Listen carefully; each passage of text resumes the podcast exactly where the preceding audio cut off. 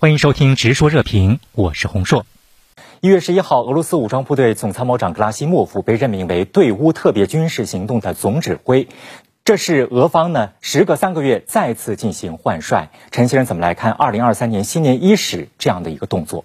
现在重新的来任命俄军在乌克兰军事行动的总指挥啊，我想最重要的原因啊，显然还是对此前的呃战局感到不满。啊，包括像这个哈尔科夫大反攻，包括像赫尔松大反攻等等，呃，都使俄罗斯丢失了一些他过去控制的这样的区域。那么，我想现在换帅呢，显然也是想重新调整这个军事指挥的这样的一个机制和结构，那么来争取在冬天啊取得更大的战果。啊，另外一方面呢，我认为他这次呃换帅呢，实际上也是啊。呃，对这个俄军的这个指挥系统，那么来进行一个新的调整，那么来更加增加呃呃多兵种包括多部队的协同作战的能力。因为我们知道这个俄军在乌克兰的部队啊，它首先是有呃有国防部的这个军事军事力量，那么也有一些私人军事武装，那么也有一些顿涅茨克、卢甘斯克的这样的民兵啊，可以说是成分比较的复杂。那么也有空军啊。呃，陆军、海军等等各方面的力量。那么，我想现在让呃担任总参谋长的格拉西莫夫来亲自担任俄军的这个总指挥，显然也是要加强各军种的协调。那韩先生，您根据格拉西莫夫他的个人履历、个人经历，或者说他的性格特点，怎么来评价这个人？我觉得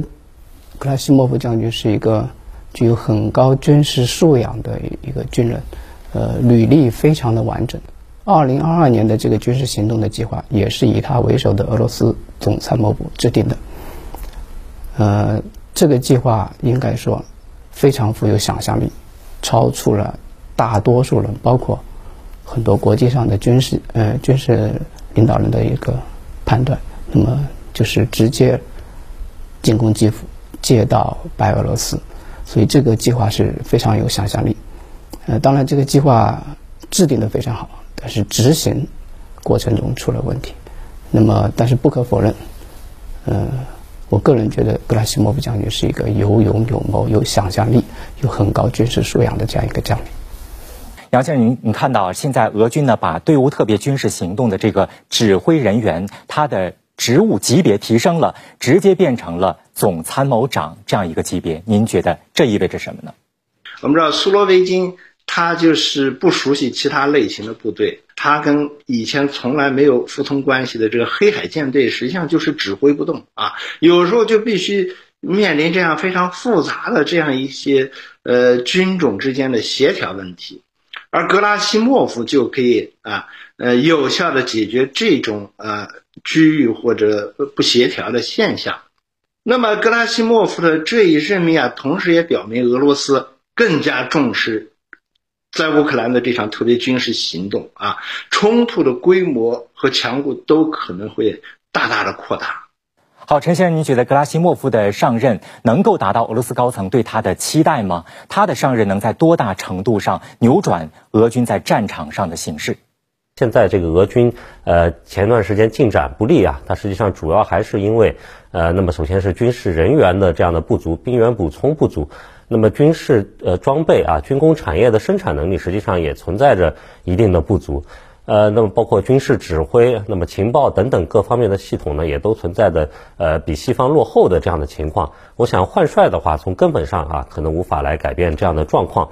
呃，那么我想接下去如果要呃要说俄军怎么样来呃继续的进攻，那么达到它目的啊，恐怕还是要继续的来啊加强它这个军事指挥，包括这个军事情报。啊，军工生产包括来继续的来动员更多的兵力参战，我想这才是改变现在局势的一个根本之道。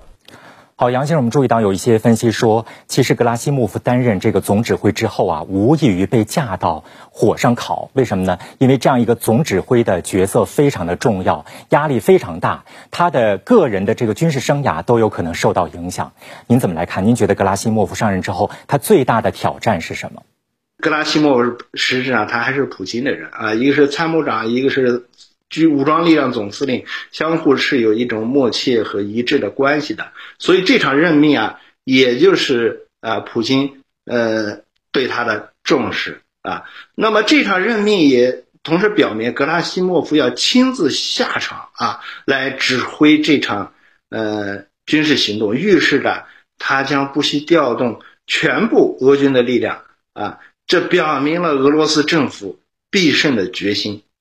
啊。那么，格拉西莫夫未来面临最大挑战，我觉得就是怎么样来尽快的呃扭转战局，使俄军能够尽快取得军事上的压倒性的优势啊，用这种优势来启动政治谈判的啊进程。其实呢，在格拉西莫夫之前呢，担任俄对乌特别军事行动总指挥的是俄空天军的总司令，有着“末日将军”之称的苏罗维金。那为什么普京会把他换下来？我们看到有分析说，普京对他不是很满意。那韩先生到底是怎么回事？呃，苏罗维金将军十月上任，到现在三个多月，那么他主要是干了两件事，一个呢就是把俄罗斯军队从第聂伯河的右岸撤到左岸，就是撤出赫尔松市。第二个事情呢，就是对乌克兰的后方城市的基础设施，特别是民用基础设施，展开了大规模的轰炸。但是我们可以看到，在这两方面效果非常有限，